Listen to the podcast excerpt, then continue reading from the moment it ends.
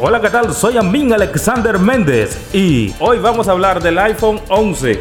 ¿Cuáles son las novedades y carencias del nuevo teléfono de Apple? Así que Apple anunció recientemente su nueva línea de iPhones, iPad y relojes inteligentes en medio de una desaceleración en las ventas globales durante los últimos meses. Una de las mayores novedades fue el lanzamiento del iPhone 11, el iPhone 11 Pro y también el iPhone 11 Pro Max, cuyas cámaras pueden grabar múltiples videos a la vez. Los modelos Pro incluyen teleobjetivo, es decir, cámaras anchas y ultra anchas y también tienen un nuevo modo nocturno que permite a las personas capturar imágenes con poca luz. Otra característica es que incluyen un procesador actualizado que permitiría conseguir una mayor rapidez y un menor consumo de energía. Según Apple, los modelos Pro durarían entre 4 o 5 horas más que sus predecesores. Pero no solo trajeron novedades, también alguna que otra decepción. No lanzó, por ejemplo, un modelo 5G y algunas características de los iPhone que eran esperadas por sus clientes. Los nuevos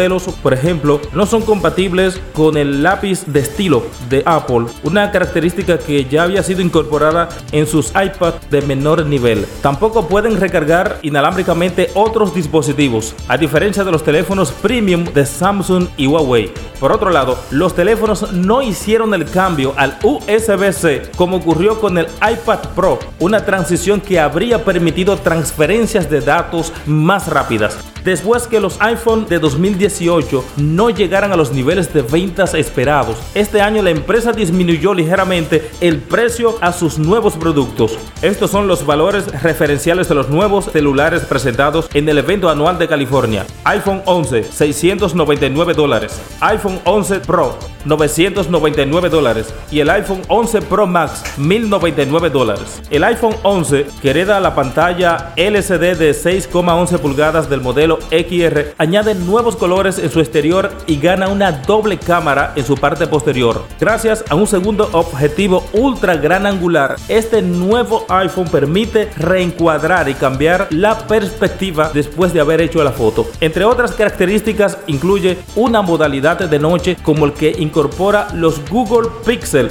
y otros terminales Android que en los últimos dos años han desplazado a los iPhone de los primeros lugares en las pruebas de calidad de las cámaras de celulares. Los modelos Pro, una etiqueta utilizada por primera vez por Apple, fueron destacados en la presentación por la eficiencia energética del nuevo procesador A13 Bionic, junto con mejoras en diferentes aspectos del software y del hardware. Apple también dio a conocer una nueva versión de su reloj inteligente que por primera vez incluye una pantalla siempre encendida.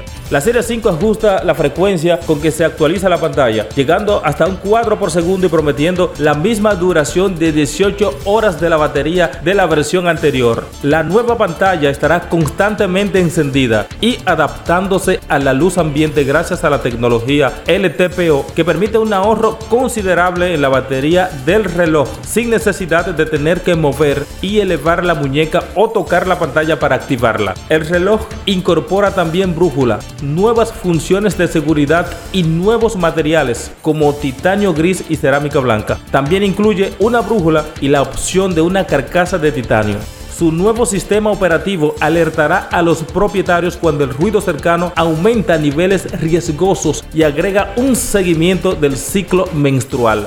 Actualmente, Apple concentra el 49% del mercado global de los relojes inteligentes, según la firma de investigación IDC. Durante el acto de presentación de las más recientes novedades de Apple, el director ejecutivo de la compañía, Tim Cook, anunció el lanzamiento de dos servicios de suscripción que en Estados Unidos tendrán un costo de 4.99 dólares mensual cada uno.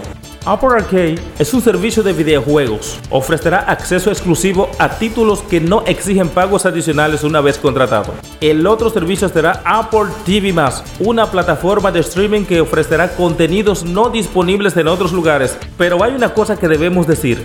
Estas nuevas actualizaciones presentadas por Apple no tratan tanto sobre la oferta de nuevas herramientas y representan más bien la mejora de cosas con las que ya estamos familiarizados. La configuración de la cámara de iPhone Pro está destinada, como podrán adivinar, a profesionales. Creo que Apple avisora un gran potencial en los cineastas independientes y en los documentalistas.